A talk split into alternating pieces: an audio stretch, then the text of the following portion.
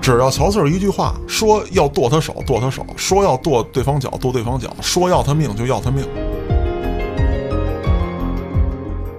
由于这人啊是一疯子，嗯心狠手辣，所以说啊江湖上好多人不敢理他。肉疙瘩脑袋，三尺多的大腰围。话说到这份儿上，把这貂儿一脱，金链子一摘，就他妈上去了。说完之后，从腰里蹬出砍刀，照自己手就剁下去了。拍电影呢，这是我咱俩单挑吧，选一地儿操！颐和园后面一野湖啊，有一野湖，啊对，哎操这俩人就去了。这个小飞啊，可没有李正光这么讲究，带着人去的。操，这不就是老炮儿里的激情吗？啊哎我操！我跟你说，越听越他妈像。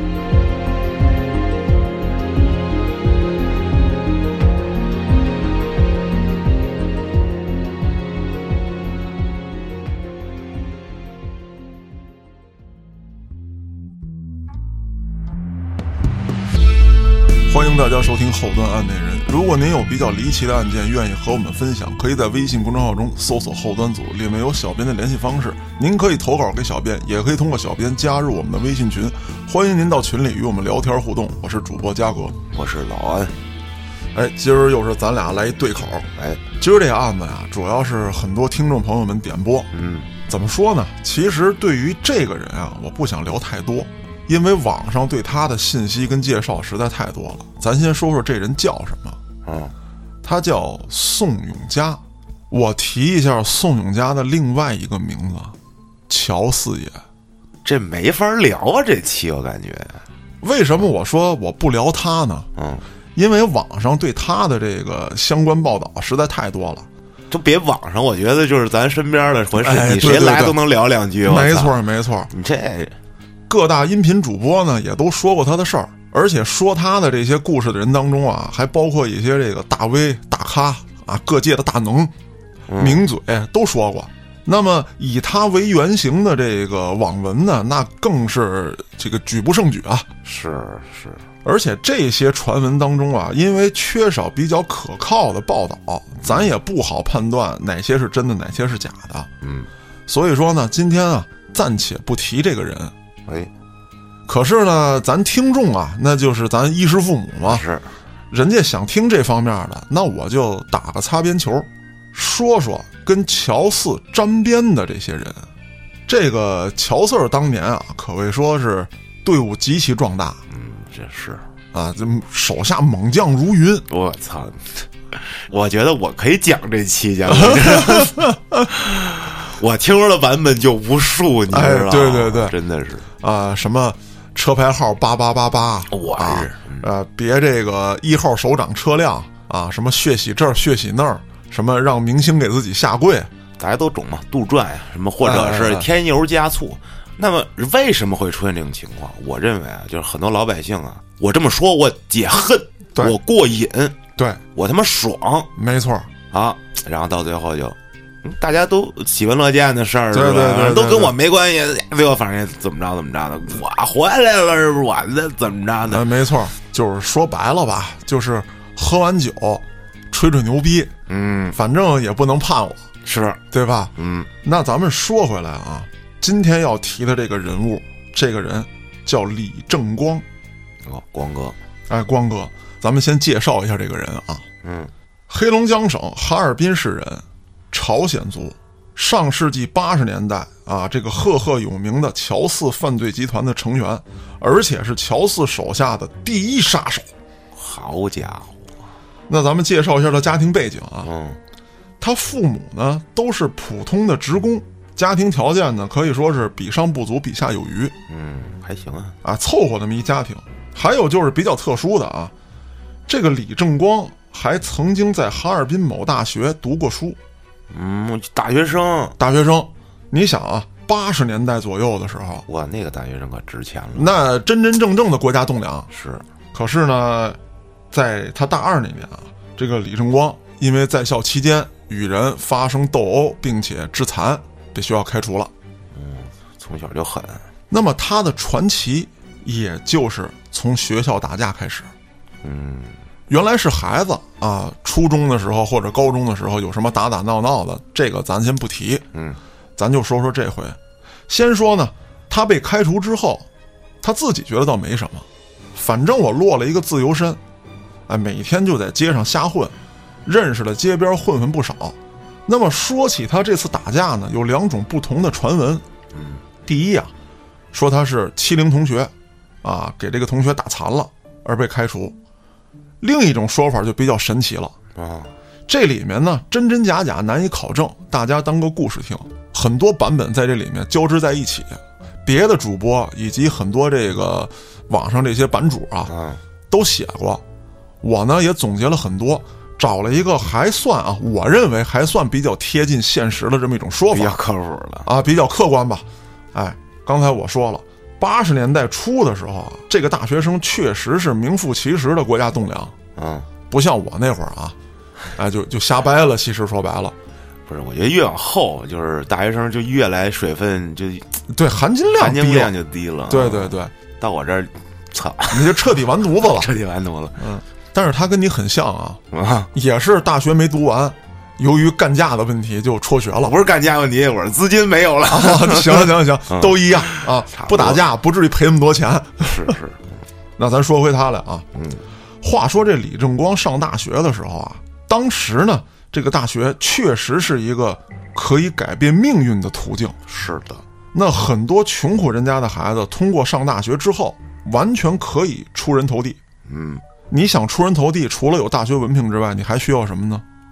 人不光是这个，你还需要这个在校的一些经历，比方说吧，啊参加学生会，啊，取得过什么什么奖项，就是你的这些履历，履历哎得漂亮。那这样的话，就导致了一个什么结果呢？就是很多穷苦人家的孩子，或者说家庭条件一般的孩子，在学校你必须谨小慎微。哦，不能得罪人，对，你想进学生会，对不对？你学习成绩得好，你工作能力得有，你人缘还得好，吃苦耐劳是必须的。我觉得这得回播听一听马老师讲的他的那个 大学故事，哎，感觉就上了大学之后，相当于就是已经走向社会了没错，啊，就要为社会去做铺垫。你的人情世故啊，你这都得会。是，就跟上高中啊、初中可就不是一回事儿了。那对啊，在当时啊，这个学校内部其实已经有了阶级划分。啊，举个例子啊，嗯，高官家的子女哦，以及一部分先富起来的人家的孩子，哦，还有普通老百姓，还有普通老百姓。那咱说白了，高官家的跟这个有钱家的，那基本上你拿到大学学历之后，后面的路是给你铺好的。是的，穷苦老百姓家的孩子，你只能一步一个脚印儿，嗯你把这些路走完。嗯，受了委屈，挨了欺负，你得往肚子里咽，得忍，你必须得忍。但凡你要是血性点儿，出了点事儿，给你记上一个处分，那你就完了。完了，当时这个大学是分配工作的，嗯，那所以说了，这些机关单位要想要人，肯定是谁的履历漂亮要谁啊。嗯，你本来就没关系，没路子，你脱裤子可能也不好使。嗯，你履历上再有点污点，是那你说你干点啥吧？我这这么多人挑呢，干嘛非得挑你啊？对呀、嗯而且你想，你含辛茹苦上了大学了，家里花了那么多钱给你供上，就因为你自己冲动了，你说你是不是愧对这个父老乡亲，是是，我悔死了，对吧？你这很可能你一个村儿才出这么一个大学没错生，没错，我这全村的希望啊，哎，所以说呢，这些高官的还有有钱人家的孩子在学校比较横，嗯，呃，到处欺凌别人。这个李正光啊，他出身在一个普通家庭，他跟这些与他同阶级这些人啊就不一样。嗯，他就不吝这帮这个纨绔子弟，这个东北嘛是吧？啊这个可以理解，我干你就得嘚儿了了，嗯，你别跟我扯犊，今儿就卸你肋巴叉。 这这他妈不适合上大学，这 个就适合混社会，而且呢，他经常替这些贫苦家的孩子出头，哦，挺仗义，挺仗义。这人呢，心黑手狠，在学校连体育部的人都不敢招他哦呦，啊，可以说是在校期间啊，就是一个战争贩子。嗯那咱说说他为什么被开除啊？嗯，他开除的原因，就是因为这个有钱有势家的这帮呃纨绔子弟们啊，领导着学生会，或者说霸占着学生会，他们欺负穷苦同学，而且呢，有点让穷苦同学这个做牛做马这意思。嗯，欺负人到一定份儿上了呗。对，就是逮着蛤蟆，我得攥出团粉来。咦你要说学生会的公事儿，咱都不说什么了啊，你们几个啥也不干，让人家干，这都不算，还得让这些穷苦人家的孩子给他们沏茶倒水、我操，洗衣服、打水，这碎催的活儿你都得干。那就是已经成为了一个大家都默认的这么一状态了。哎，对了，其实说白了就跟社会上一样嗯，啊，你一个普通家庭的，你去参加工作去。人家厂长啊，什么主任啊，这领导乱嗯七糟的，哎，领导，你就得伺候。你除了干活干好了，你还得给人家屁股擦干净了。是是是，而且一旦出了错误，你光背黑锅不行，你要是没给这帮人伺候好了，连打带骂，嗯，霸凌，有点这意思。嗯，话说呢，有这么一次啊，他有一个穷兄弟，喜欢一个高官家的女孩儿，呃，为了接近这女孩儿啊，他就加入了学生会，嗯，甘愿做牛做马，啊还经常被侮辱。那那女孩能看着他，对呀、那白扯呀。 更完蛋了。那么有另外一个公子哥嗯，也追求这女孩儿，啊我操，必出事儿。那肯定出事儿啊。那有这么一次，他当众羞辱这个李正光这兄弟，嗯，还打了他，打完他还不算，还当着他这个穷兄弟喜欢的这个高官家的女孩面儿打他。那他妈就等着这出事儿呢，这就。是啊，这哥们儿回宿舍就哭去了。我还以为他妈当时干起来了呢，哎呦，没有啊，回宿舍哭去了。嗯，这一哭，让这个光哥撞见了怎么的了，兄弟？啊，咋地了老弟啊？嗯，让人给干了。怎么别跟那儿哭了？走，那这就这话，嗯，哥哥替你出头，嗯，咱今天必须卸他肋巴叉。谢他走。啥也不好使。嗯，然后呢，这李正光就纠结了一票人，把这学生会围了。我操，当时这个学生会里面啊，正在为这个一个什么小活动啊，在进行策划。嗯，才还呢，这帮人说白了啊，也就是找个机会，哎，一块儿聚聚，男男女女的，是吧？大学生这点事儿，咱们开个小舞会呀。哎，小小 party 啥的啊。当时李正光一看啊，跟他来这帮兄弟有点怂，哦，不敢惹这帮他妈的官宦家的孩子。嗯，说老弟啊、你们都搁这儿等着，看哥一人上去。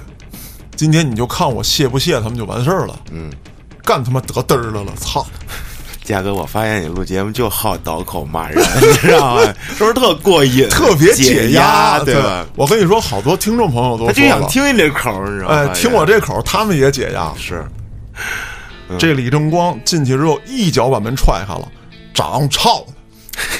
哪个给你们放血？今天三天之内，甭三天，妈三分钟之内杀了你们，砸了你，嗯，骨灰都他妈给你们扬了。阳了，这帮人也不服啊，嗯，呼啦超是一拥而上，光哥一个人血洗了学生会，我操，就赤手空拳，赤手空拳。哇，这个李正光啊，打架的行家，嗯，他不是把门踹开了吗？他站在门口没冲进去。哦，他冲进就被包了，对啊，你们无论屋里有多少人，你们只能从门里一个一个出来。你顶多来俩，我这左右，对了，你出来一个，我揍一个。那后来呢？这一架呀、打的比较凶残。李正光这哥们儿体能也是真好，嗯，先开始有几个愣的呢，是往外冲，被他撂倒之后，屋里人就不敢动了。他冲到屋里之后啊，这帮人不正嗨皮着呢吗？啊哈，他就抄起一酒瓶子来，啊，照着学生会那个主席脑瓜子，咔就亮下去了。我操，刺激我，就他妈你啊，长毛大撒的， 你他妈跟谁俩呢？嗯，是不是他妈你？知道不知道我他妈是谁？咣咣咣就一顿光歇哥，激剩下这帮人都跟小绵羊似的。动了，制服老大了，哎，制服老大了，全傻了。那后来就这一屋的人，无论男女，无一幸免，挨个揍。排着队过来让我一人打我一巴掌，啊削。那之后就甭说了，啊，这必然是开除的。不是，那他叫那帮兄弟干啥呢？ 我操，一个人就全办了，一个人全办了，没用上，这太厉害了，那就特别狠。我操，那之后呢，这个李正光被开除啊，他也不想参加工作，就在街头瞎混。嗯，他自己都没想到，他在学校干这一档子事儿啊，当时在这个街头巷尾已经传开了。是，有人佩服他能打，有人佩服他仗义。嗯我认为这事儿啊，我觉得问题不大嗯，啊。这再怎么着也算是这个学校里的事儿，它跟那种犯罪它不是一性质对，啊。那咱就得接着往后说。嗯，这个人啊，要想改变啊，一定跟周遭环境还有你认识的人有关系。是的，那你看，后来追随他的都是什么人呢？社会上的小混混、闲散人员、一些小流氓。而且这个李正光啊，他上过大学，确实不一样。嗯，除了说打架狠、为人仗义，让这个社会上的人对他很钦佩之外，他说话也有水平，好多事儿办起来啊，跟这帮地痞流氓不一样。见过世面，哎，人家真见过有世知面。识，嗯对了，那这样的话，很快啊，就让一大票地痞流氓折服于他。嗯，收小弟了，这是。哎，有这么一天，这个社会上方方面面的这些小混混们，啊嗯就做了个局，说咱们啊瞎混那不是事儿，嗯得找个大哥带着咱。是，你看咱这大字不识一筐，啥也没见过，啥也不是，你必须找一有文化的。光哥，你这你就得光哥啊！一说老安你啥学历啊？我他妈初中啊！那个秋儿你啥学历啊？没我他妈嗯上过学，我他妈没上过学， 完犊子！那咱必须找光哥，光嗯哥这有知识，能带着咱们啊开拓新天地。 是，那之后呢，这个一顿酒会啊，江湖酒会嘛，嗯，把这个李正光就拖到了老大的位置。嗯，他又赶上了另外一个机遇，在社会上混了没多长时间啊，刚才咱们提到的啊，这个乔四儿也在这个时期正在扩张自己的势力那这个乔字肯定是比他的岁数得大，啊，岁数大呀。大不少，我觉大得不少嗯，那么这个乔四儿呢，就招贤纳士，于是呢，他就找到了这个李正光，嗯，说：“老弟啊，你现在在这个社会上方方面面的比较有名气，嗯，你真是那个呀，你不如你这么的，你也别跟这儿瞎混。你说社会上那么大虎哨子一个个的，是，你跟着我，啊，保你吃香的喝辣的，咱们能干点事儿。这无非就两个结果，一个就是哎强强联手，一个就是你别跟我吹牛逼啊，咱俩先试试。看来他应该选择了第一个，你说的差不多，嗯但是呢，要不说这李正光这人啊，确实是有脑子，嗯，人家这用知识武装自己，他是怎么回复乔四儿的呢？嗯，他说：“四哥，你看得起我，那是给我大脸了。是，我要是再提啥要求，那就是给脸不要脸。嗯但是啊，四哥，咱人在江湖，脸没有义气重要。我操，这话说的你让人反驳不了你，哎，对呀、你说我跟着您啊，那一步登天，可是我手底下这帮兄弟还吃糠咽菜呢。再有一个，往后要是在这街面上遇到点啥事儿，您说我管是不管？嗯，我管吧，给您找麻烦。那都知道我是您手下，三找五找的就得找着您这儿。嗯，为这帮孩子，您说您出山，显然也不合适。是，可是您说您要是不管，我要是也不管，那我这帮兄弟在社会上咋混？是，非得让人欺负死，而且他们还得说，你瞅瞅你们这大哥自己飞黄腾达了，不管你们了，忒不讲究。是，咱江湖人不能整这事儿。是，那必须不能增是，这乔四儿一听啊，还还挺高兴，说兄弟啊，老弟啊，你这讲义气那是江湖第一条，咱必须得有这个。嗯，你真是那个呀、能成事儿。你这么地吧，你就把你这小弟都带来，嗯，你直接搁我这儿入伙。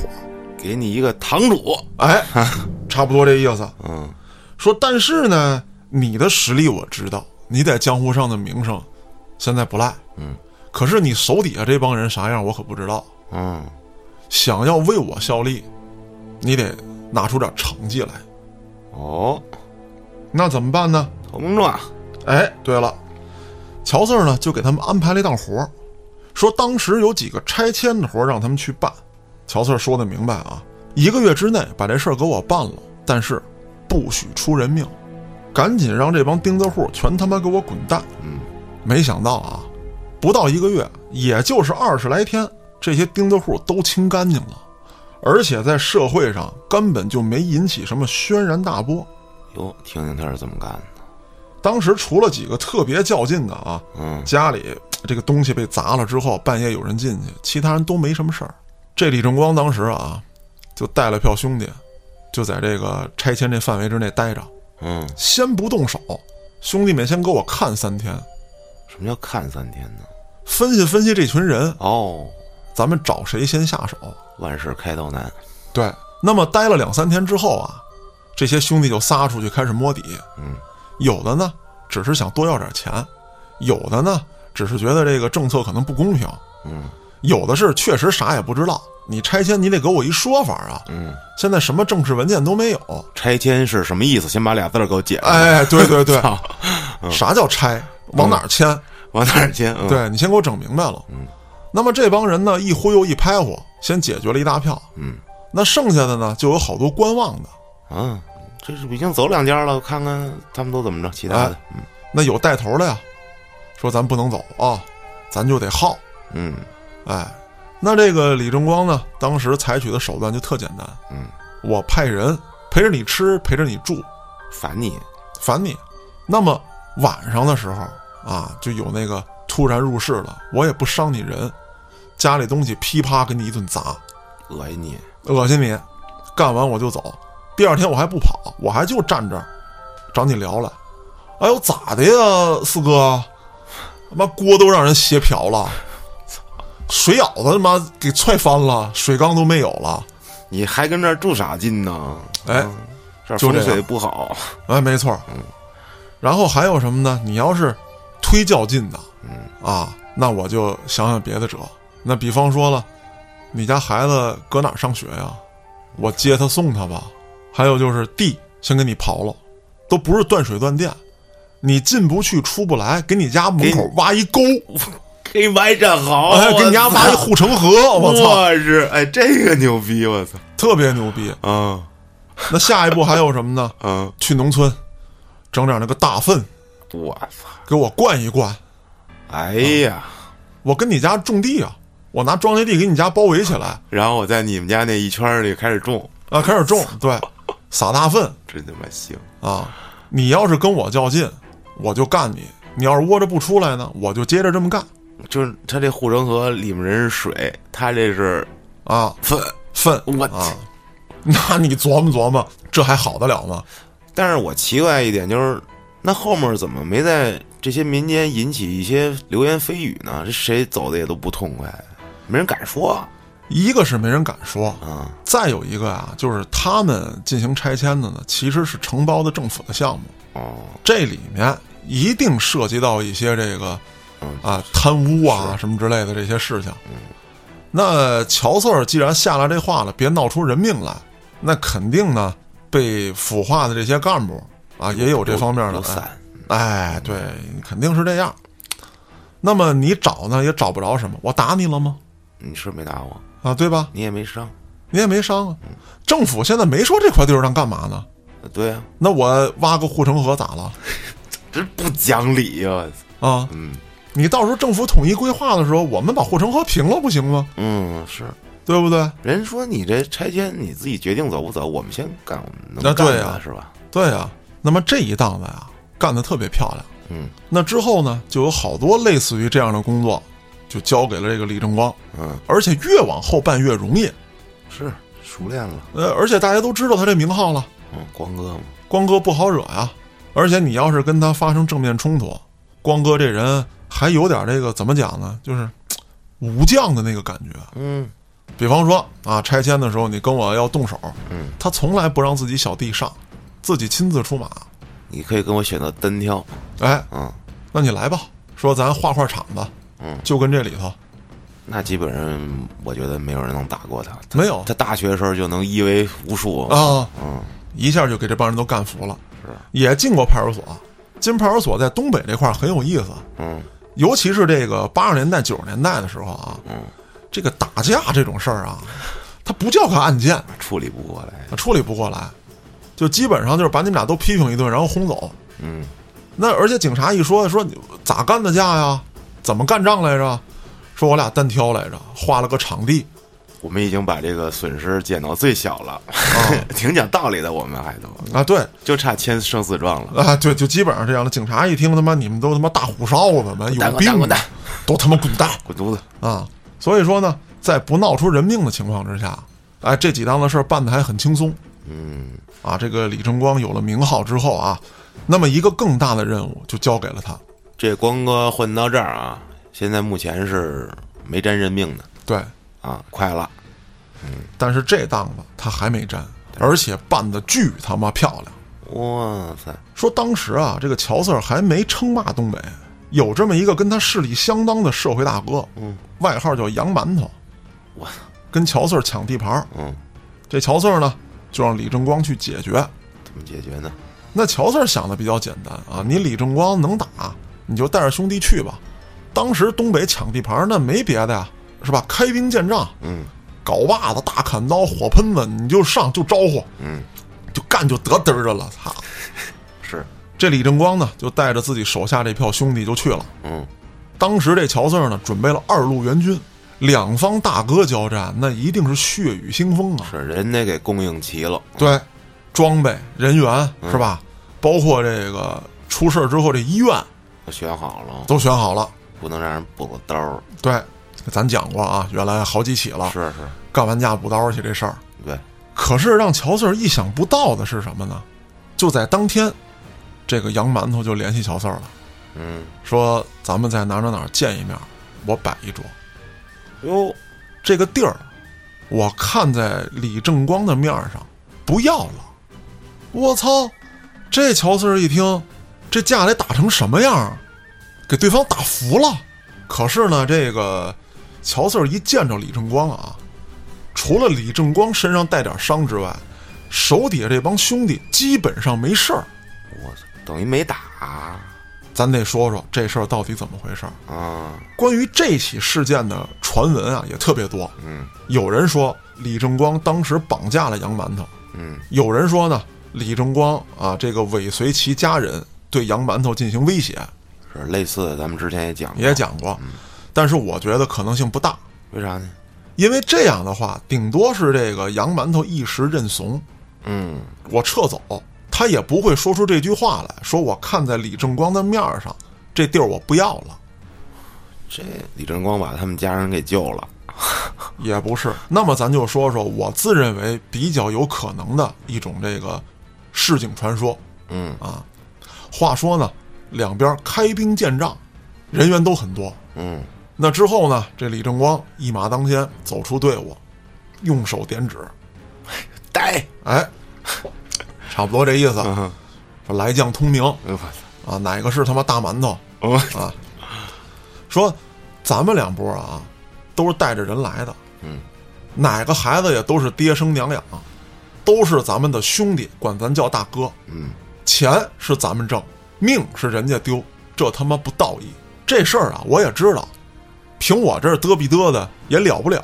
嗯，说你这样吧，咱们今天不打群架，不动枪，嗯，一个一个上，哪边的人先打没了，哪边算输，这什么意思？打擂台啊，差不多这意思。白擂，我操，那他手底下呢有一个一直跟他贴身的小兄弟，啊嗯当时是这个当地体工队练散打的，啊，不是练八级的呀，哎，不是，哎，不是我啊，头一仗他先去了，赤手空拳啊，不到一分钟给对方歇躺下了，练过的就是不一样，那肯定的。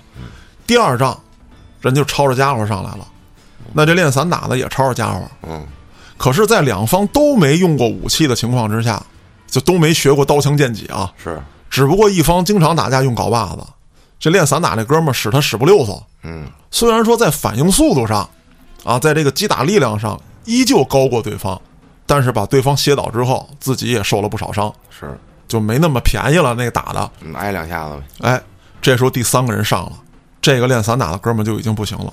李正光一步向前，一下把对方的手腕子抓住了。我这兄弟累了，让他歇会儿。你不能车轮战啊，对啊，可是我李正光站在这儿，你们随便车轮。对他有这个特殊技能，哎我操，嗯，话说啊，就这个杨馒头手下的八大金刚，好家伙，全让李正光一人给歇躺下了。而且虽然身上受了点伤啊，但是并不严重。再有一个，这个李正光打架啊，杀人诛心呐、就是最后对你进行侮辱，他是先把对手歇躺下，嗯然后这个他拿着这根螺纹钢啊，嗯对方你爱使什么使什么，刀枪剑戟你随便，他就拿着一螺纹钢，把这螺纹钢顶在对方这个太阳穴这位置，我操，服不服服哥，你别你别动，你动我就他妈去了。啊？说你要不服是吧？嗯行，我把螺纹钢拿起来，我让你站起来，嗯，咱俩接着打，但第二次我绝不问你。我操，那第一回就知道打不过了，就别打第二回了。哎，有那愣头青啊！我大哥看着我呢，我在江湖上也有名号啊，是，我他妈也是一彪子，嗯，那我不得跟你死磕啊？你死磕就让你死。当然说当时没出人命啊，嗯可是就有这么一小子，当时不服，让这个李正光拿这个螺纹钢把两条胳膊打折了。是我给你机会了，你自己的选择啊。对，那么这一仗打到最后，李正光拿这螺纹钢就指着杨馒头你没人了吧，大哥？说：“你这帮兄弟该上的也都上了，你当大哥的还躲在后面吗？哇塞，那必须得干啊！对这面得走了嗯啊！”这个杨馒头也没怂，嗯，杨馒头啊，为什么叫杨馒头？这哥们儿是一大胖子，哇，也有膀子力气，肉疙瘩脑袋，三尺多的大腰围。打谣言，嗯，话说到这份儿上，把这貂儿一脱，嗯金链子一摘，就他妈上去了。可是呢，没打几下儿，嗯就让这李正光给撂地上了基本上是这样。啊！撂地上之后，李正光还是那句话：服不？服不？必须不服啊！那必须不服，得站起来啊！嗯，李正光又加了一句，说：“你要死了，你这帮兄弟跟谁吃饭呢？啊，你再琢磨琢磨。”嗯，啊，之后呢，这李正光就拿着棍子扛在肩上，背冲着这个杨馒头。杨馒头躺地上呢啊，嗯，背对着他，根本不看你。这时候杨馒头站起来，把手里家伙一扔，我服了。然后给乔特打个电话。对，这一仗之后啊，可以说李正光在哈尔滨名声鹊起，甚至名声都传遍了东三省。这哥们儿感觉讲到这儿啊，他这有点有如神助那劲儿啊就都特顺哎，对，啊，就用他这个技能能特打。 特别好使，而且之后啊，他还与当时哈尔滨市的各路黑帮老大开兵见仗。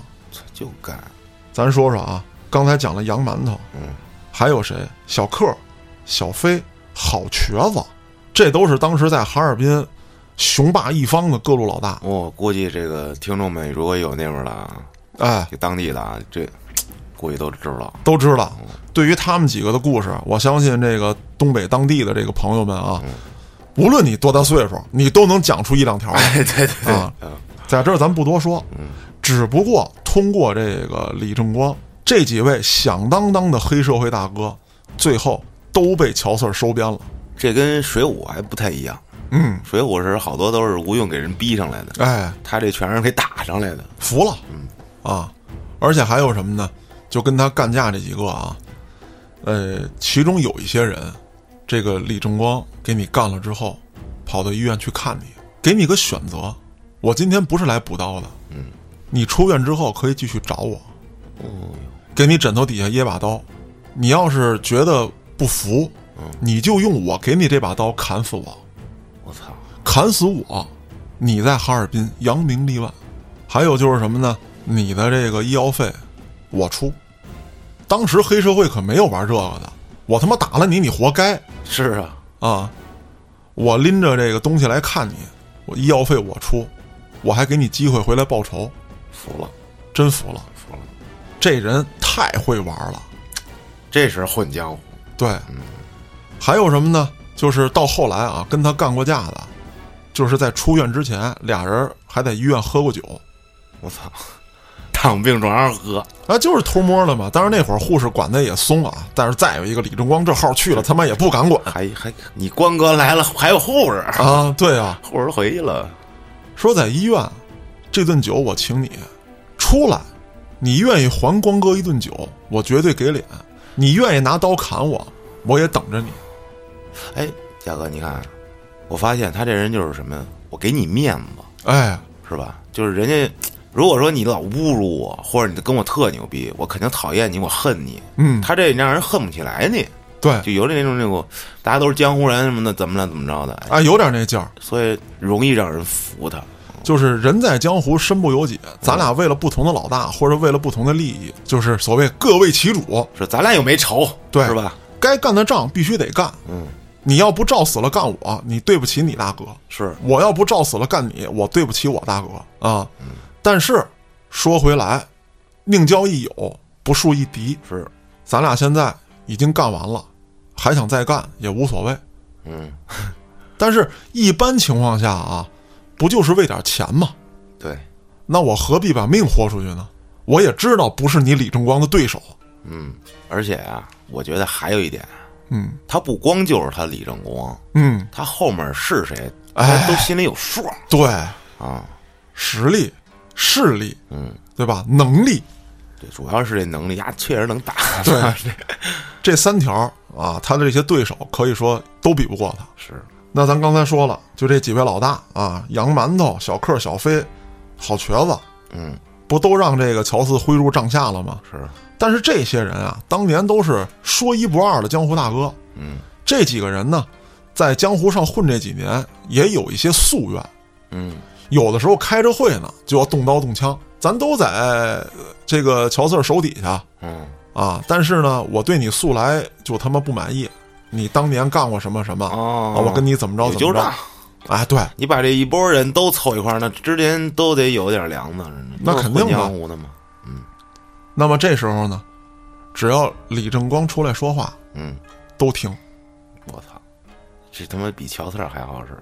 乔四儿一般都不出面，嗯，人家李正光啊，把这话摆得特明白，我来是劝，四爷要发话了，那就是清理门户。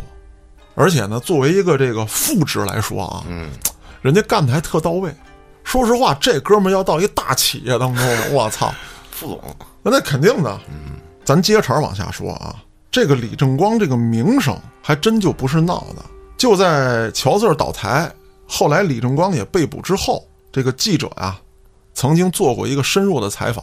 嗯这些采访呢，如果大家翻一翻，在网上应该还能找到。嗯呃，有视频的，也有这个呃文字的。嗯，当时呢，就采访了一个呃乔四儿兴家之时啊，这个黑帮斗争当中金盆洗手的这么一位曾经的黑帮人物嗯啊，就是他知道自己也不是个儿，呃也想保条命，就把大部分的这个东西啊都清理干净了，自己也承担了相应的法律责任。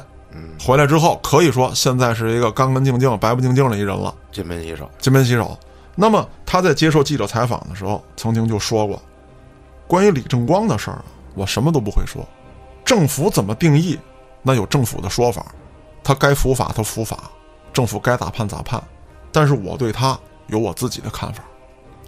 哟，他没再多说，记者没采访出任何事情来。这个事儿发生在李正光已经被正法之后，那说明是真服了的那种。一个是他真服了，再有一个啊，基本上你说人情世故这方面，江湖险恶，李正光已经被正法，那我干嘛不顺情说好话骂他两句？我想说啥说啥呗，是吧？对啊，他在这个时候还能说出这样的话，就证明这些人心里头，最起码来讲啊，跟这位被采访者的相同的这些人心里，嗯都是认同李正光的。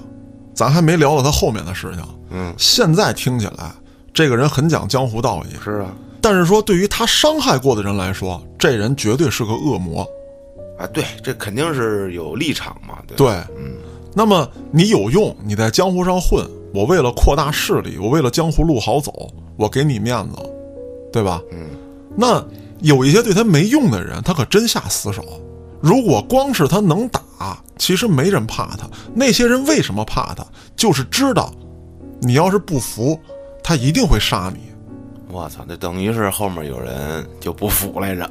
对， 而且后头有一些正八经做生意的，真的是被他逼上绝路。哇，那这是养不家恶。咱接着说，这个当时道上有很多人啊，愿意跟着李正光混，嗯，甚至有一些人呢，就打着李正光小弟的名号啊，就是期待有一天见到大哥。嗯那就有这么一个小混混儿，啊，终于有一天啊见着李正光了，能跟光哥混了给我签个字儿去。啊！对对对，就恨不得光哥你家有尿盆儿嘛，你半夜起夜我就蹲那儿，我操，我给你倒吧。崇拜，那这小兄弟呢，有一回啊，咱说走了麦城了，被一伙刀枪炮给抓走了。还有刀枪炮，刀枪炮是用东北土话，就是在这个社会上啊，底层小混混干架这帮人啊，属于武装组织吧，就说，啊，就是小团伙呗，就是、哎，对，就是黑恶势力手下的打手们。就是小黑恶势力，哎哎哎哎，明白？那李正光这个新拜入他帐下的这个小兄弟啊，其实就是一个底层打手。嗯，当时很多这个黑道大哥对于这种小打手啊，那是忽略不计的太多了，我都认都认不全。啊！你别他妈给我打电话，啊你也你也不知道我电话，别打电话了，摇头呢，摇头的，找你老舅去吧。找找你老舅去吧，嗯 对方撒阵型上了。这仨，可是这哥们儿呢，三找五找就找到李正光了。李正光接了电话之后，怀中揣着一把短管猎枪，哇就单刀赴会了。哇，他就问我这兄弟怎么了？人家也害怕呀。我操，光哥来了，啊说今天人我必须带走。你们说他干什么了吧？啊，让人扣那儿了。让人扣那儿了，啊，说怎么怎么回事儿，啊，在我们这儿打了人了，这个那个的，说把我们兄弟这个手都给剁掉了。我操，这小子太狠。说光哥你来了，我不敢不给面子。可是我知道您这人仗义，嗯讲江湖规矩，那您得给我一说法吧。是啊，其实对方的意思啊，就是你得给点钱啊，明白。啊，你得让我这边也能下得了台阶儿啊。嗯，我兄弟手都给砍掉了，那咋办啊？李正光当时就说：第一，该赔的钱必须赔，嗯，但是呢，该受的这份疼也得受。那谁让你没打过呢？是吧？嗯，还有什么呢？李正光当时把这手就放在桌子上了，我操，说：“行，你就拿钱走；不行，我李正光把手赔给你，把我兄弟放了。”说完之后，从腰里蹬出砍刀，照自己手就剁下去了。他这小兄弟当时一个箭步，拿手把这刀攥住了。我操，拍电影呢，这是我操。真的，这他妈跟电影里演的一模一样。这血顺着这小兄弟这手开始往下流，这小兄弟当时就哭了：“大哥，为我你不值。”对方也吓傻了，对方一想，这幸亏是让他这小弟把刀接住了，嗯，这要是李正光在我们这儿受了伤，我操，完了，完了。我们他妈的举窝子陪葬啊！那这一档子，李正光稳赚不赔。这有点收买人心那劲儿。对那我估计对面这伙儿都得跟了他了吧？最后哎，你还真就说对了。是吧？他救的这位小兄弟，不但以后为了他马首是瞻，干了很多杀人放火的勾当，嗯，跟他相对的这帮人，也都被他挥入帐下了。我有我们有事儿之后，那大哥们就老打电话平事儿，面儿都不露，哪儿有这样的大哥为了手底下一个底层的小兄弟，自己单刀赴会还要剁自己手的？这他妈的！这他妈就是电影啊！对啊，这他妈就是我想要的江湖。我可找对正家了，我操！嗯咱刚才提到了一个人，后来被乔四收入帐下的这个小飞，嗯，小飞当时也是在哈尔滨啊有一定名号的这么一个社会大哥。嗯，他跟李正光原先就有冲突，原因呢是这俩人在青年宫啊为了这个买票发生口角了，嗯，那起了冲突，从此结下了梁子。这俩人手底下的人啊，只要在街上碰见了，那就得对砍。我操，真凶！除了这两拨人对砍之外啊，与他们俩有关系的也都殃及池鱼，嗯，这个很麻烦在当时社会上。那李正光当时就又致电李小飞，嗯说咱两拨手下这帮兄弟啊，无冤无仇，那是咱俩的事儿，兄弟们为咱俩啊伤的伤，死的死，已经闹出人命了，咱俩该做个了断了吧？我 操，这就是电影。哎，后来呢，这个李正光又采取这个自己惯用手段，咱俩单挑吧，嗯，选一地儿颐和园后面一野湖啊，有一野湖，啊对，哎操，说哈尔滨那个城外有一野湖，我操，这俩人就去了。这个小飞啊，可没有李正光这么讲究，哦，带着人去的。这不操，这不就是老炮儿里的激情吗？我操，李正光自己一人儿，嗯，我跟你说，越听越他妈像。，穿着他妈那个绿呢的大衣那倒日没有本刀，我操，那李正光当时可能穿一貂儿啊，啊我觉得得符合东北特点，是，然后也没拿砍刀，拿的是短管猎， 就是拿一个大喷子。大喷子我，哎，话说这李正光啊，当时身上揣了三把枪，我操，一个大土喷子，嗯，一个锯短了的双管猎，嗯，一把五连发手枪。李正光呢，就开着车看到李小飞他们是一群人，一脚油门就干到人群里面了，接着就倒车往回撞。哦，他不是骑自行车 啊，那不是啊人家比较有钱，啊 不是对六爷啊那 个， 嗯对，六爷没钱，我操！六爷没钱，来回来去这么几下之后，这李正光就下了车了，嗯，拿出大喷子就先他妈是哐哐哐的一顿喷。我操，那李小飞手下这帮人连被撞的带吓跑的，李正光瞄的倍儿准，照着李小飞就开，而且一边开枪一边喊：“今天我就杀他一人儿，别他妈来陪葬。这家伙我问一下”，嗯，当时这俩人都属于是乔四儿的手下，当时小飞还没归乔四儿呢，哦，啊，这是后来他归了乔四儿了，也是这一仗，李李正光给他打服了。啊，懂了，那这一仗，李正光又是单刀赴会，将对手血洗，嗯，而且是一喷子打到了李小飞的膝盖上。打上去之后啊，他有几个小弟想拖着这个小飞往回跑，嗯，李正光二话没说，把这手枪就掏出来了，别动啊，别动，都他妈别动。那你想啊，喷子它有射程，嗯，这手枪的射程要比喷子远啊，还准啊，还准一些。他就一手啊拿着这个短把双管猎，一手拿着这手枪。当时这个短把双管猎就怼在李小飞这个嘴的位置，我操，拿手枪对着这俩兄弟，赶紧他妈滚蛋！滚蛋，你们要是有情有义，给我退后五十米，一会儿给你们老大收尸弄得人很 尴尬啊！，对啊，嗯，走不走？梆就开一枪，把其中一人脚面打穿了我操，走不了了，这啊！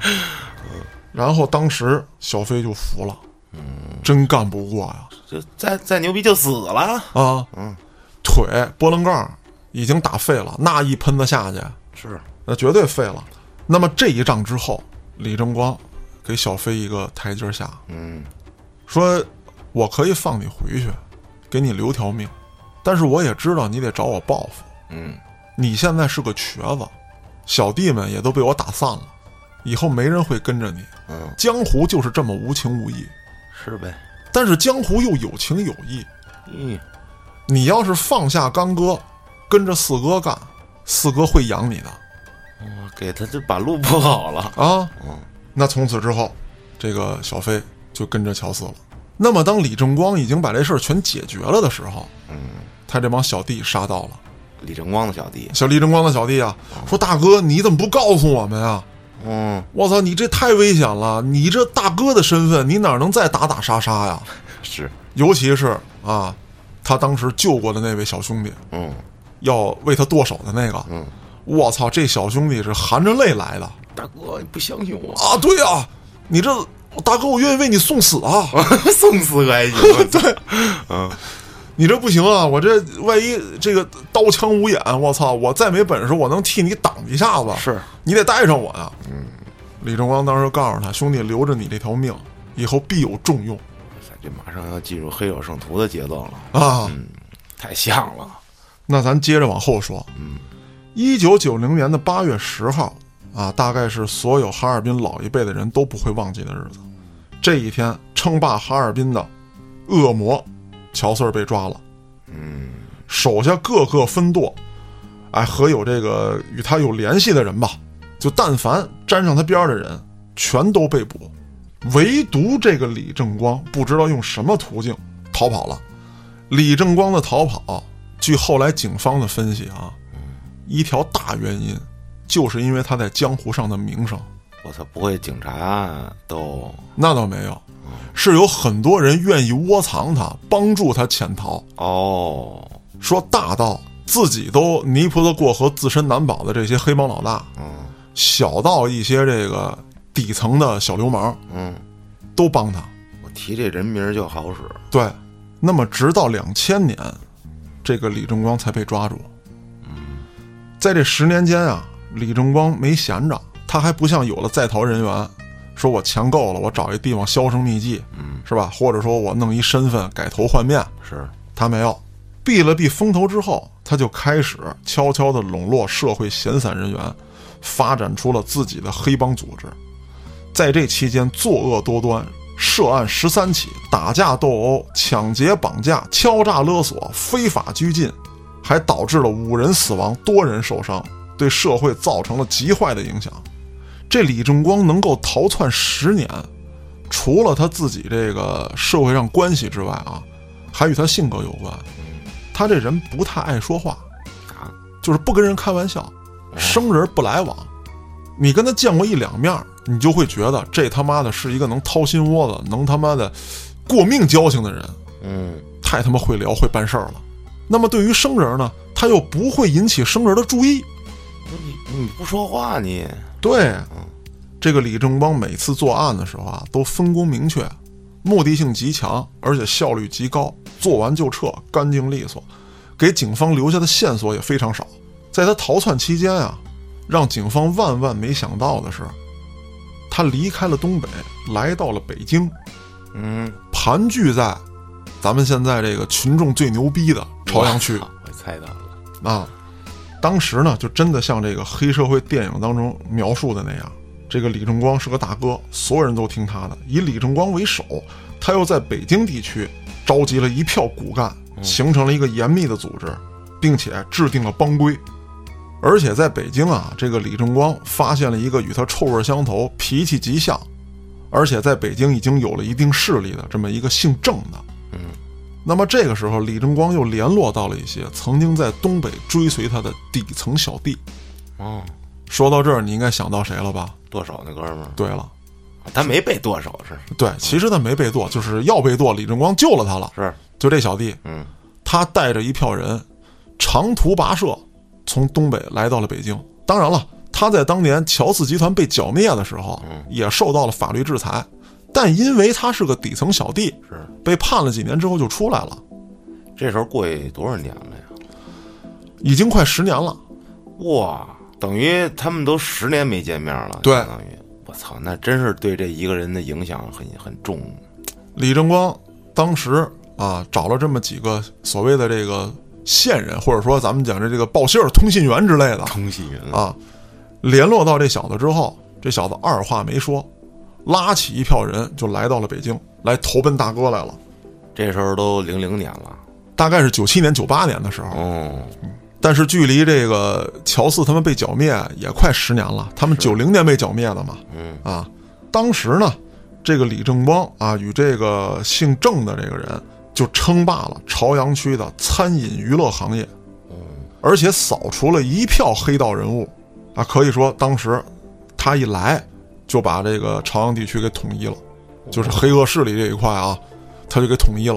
哦六爷没看住家啊， 啊，对啊，不但是六爷人家是那个后海那一块儿人北城的，啊，对对对对不管朝阳那门事我儿， 不管朝阳那边事儿啊。郭哥那会儿在哪儿？哎，郭哥在外国呢，啊，西对南对对对对。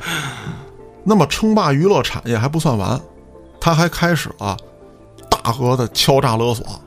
嗯他成立了这么一个洋酒进出口公司，嗯，自己任董事长啊。当然了，挂名的肯定不是他，他是通缉犯啊。嗯是是是，啊，他找别人挂名儿。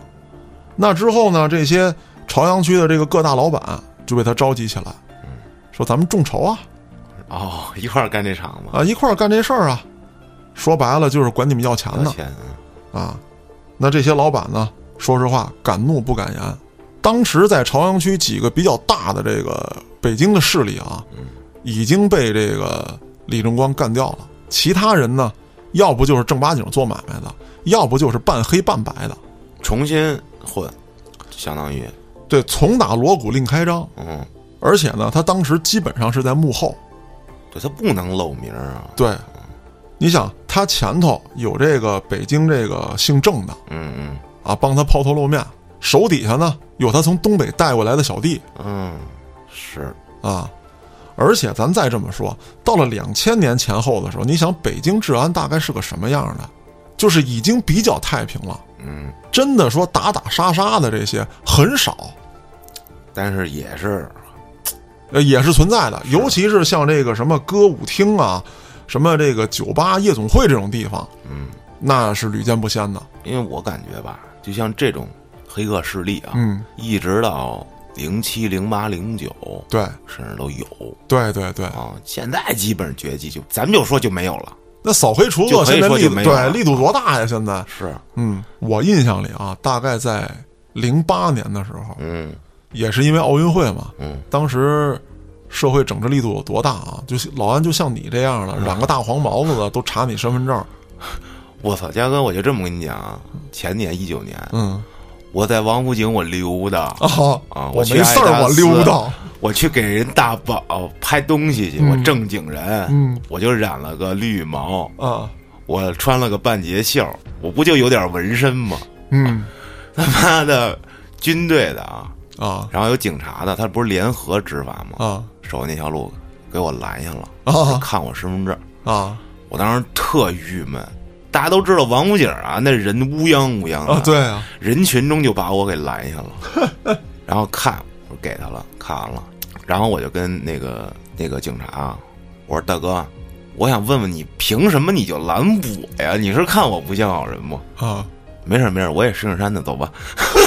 操， 确实，嗯你说这都是后来了，嗯我跟你讲啊，就当年我两百多斤的时候，嗯，你也别拦，我操！我跟你说，我压根儿就不敢去什么天安门、什么火车站之类这种地方。我去了就被拦，拦了还不光查身份证，还被扣那儿。啊，你干啥了？啥也没干啊。有一年啊，我提一大秃瓢子，两百多斤。嗯我媳妇儿呢，就是家嫂啊，回老家，然后我去车站接她。她在回北京的时候，我去车站接她。嗯当时我刚一进这个下地铁，进这个北京站嗯，就被拦下了。我说查身份证嘛，那我经常被查，我都习惯了。是是啊，晚上吃大排档都突然一帮警察查查我，啊我就把这个身份证交给他了，然后我在那儿待了足足半个小时，啊，对我进行身份核对，并且进行问话，包括我干嘛来的。我不是说我接我媳妇儿吗？嗯说你媳妇儿叫什么？是坐了哪趟火车？哪儿的人？几点到北京？我靠，嘉哥，你是不是跟某个通缉犯长像啊？ 你这我也不知道。后来我还上网查去了呢。我说我像哪通缉犯？我说我也不像啊。我那几年真的就特别有意思。我跟我媳妇儿刚认识，大概一零年左右的时候，嗯就是这事儿，你问家嫂，她都她都当笑话说。嗯走大街上，就尤其是像什么十一啊这种日子啊，你走大街上，突然就警察就过来查一下你身份证。我就是那个长相，我可能觉得啊，可能就是那个长相，引起他们注意了。但是按理说吧，嘉哥，嗯，你身边跟了个女的，女的，对，你也没俩男的，说咱俩走哎一块对儿、对对对对。这还查你？你要说你我黑老师郭哥，我操，完了这对对，那是 悬啊！带走调查这得我操 团伙儿对，三人以上就是团伙。啊，那当然，咱说回来啊，说那会儿呢，在两千年左右，这些黑恶势力还是有一些夹缝可以生存的。嗯，后来是惩治力度越来越大，但是多行不义必自毙。嗯，你在东北犯案的时候，你逃过一劫，那你得想你扎到哪儿了？扎到北京朝阳。群众的力量，那经过朝阳群众的这个举报嗯啊，包括举证、作证啊，李正光被正法了。那在网上啊，关于李正光正法的这个说法啊，年限都不一样，我有说两千零三年的，有说两千零一年的。那这就无从可考了吧？但是我捋了一下啊，大概是这样，应该是两千零一年他被抓，两千零三年被判处的死刑。哦，他被抓和被判都是在北京。嗯啊，现在这是我捋出来的一个呃信息，还算是就是我个人认为啊，还算是比较符合客观实际的。嗯，当然了，也有一些播客或者说这个论坛的这些吧主啊什么之类的，跟我表述的不太一样。嗯，当然这个咱也不能说人家错，我也别天天说自己都对。嗯啊，喜欢这方面的呢，或者说对这个事儿有兴趣的听众朋友，可以去验证查实一下。嗯咱再说说另外一个人物，这人啊叫莫磊，也是乔四身边一位出名的打手。嗯他不仅能打，而且对乔四忠心耿耿。虽然看上去沉默寡言，但是一旦出手，那是令江湖上所有人闻风丧胆的。嗯，这人没什么脑子，全听乔四儿的。嗯，只要乔四儿一句话，说要剁他手，剁他手；说要剁对方脚，剁对方脚；说要他命就要他命，我哦这纯打，纯打做事儿不计后果，我跟这光哥完全不一样。呃不一样。由于这人啊是一疯子，心狠手辣，所以说啊，江湖上好多人不敢理他，甚至说江湖上有一种说法，说你得罪李正光，你也别他妈得罪莫磊。是他不跟你讲道理，对嗯疯子，我操！而且这莫磊这人啊，就是我要看得上你，花多少钱都不叫事儿。嗯，我带你吃喝嫖赌，我要是看不上你，你有多少条命都不够死的。就是今天我上去就揍你，然后啊说大哥为什么你打我？没有为什么，我今天就是想打你。对操， 我他妈揍你还用为什么吗？对，就是原因就是我想揍你，，对。就是不讲道理。那么，在这个乔四儿混得风生水起之后，莫磊这样的人陪在乔四儿身边啊，可以说是为他打江山的一大功臣。是，而且还有什么呢？你看刚才我讲了，这李正光负责什么呀？抢地盘儿，嗯，与对方 battle 对，啊。那么这莫磊是干嘛呢？我他妈就抢你，我抢你钱，乔四还需要抢钱吗？那不一样啊。有一些老板啊，当时有一些比较大额的现金交易，哦，干这一票可能就十几二十万，我操，这怎么抢啊？现场就抢走了，物理抢劫啊，物理抢劫抢对方赌场，就生抢，就生抢，这我操，就干，啥也不说，到里头之后就噼啪一顿干，就周了。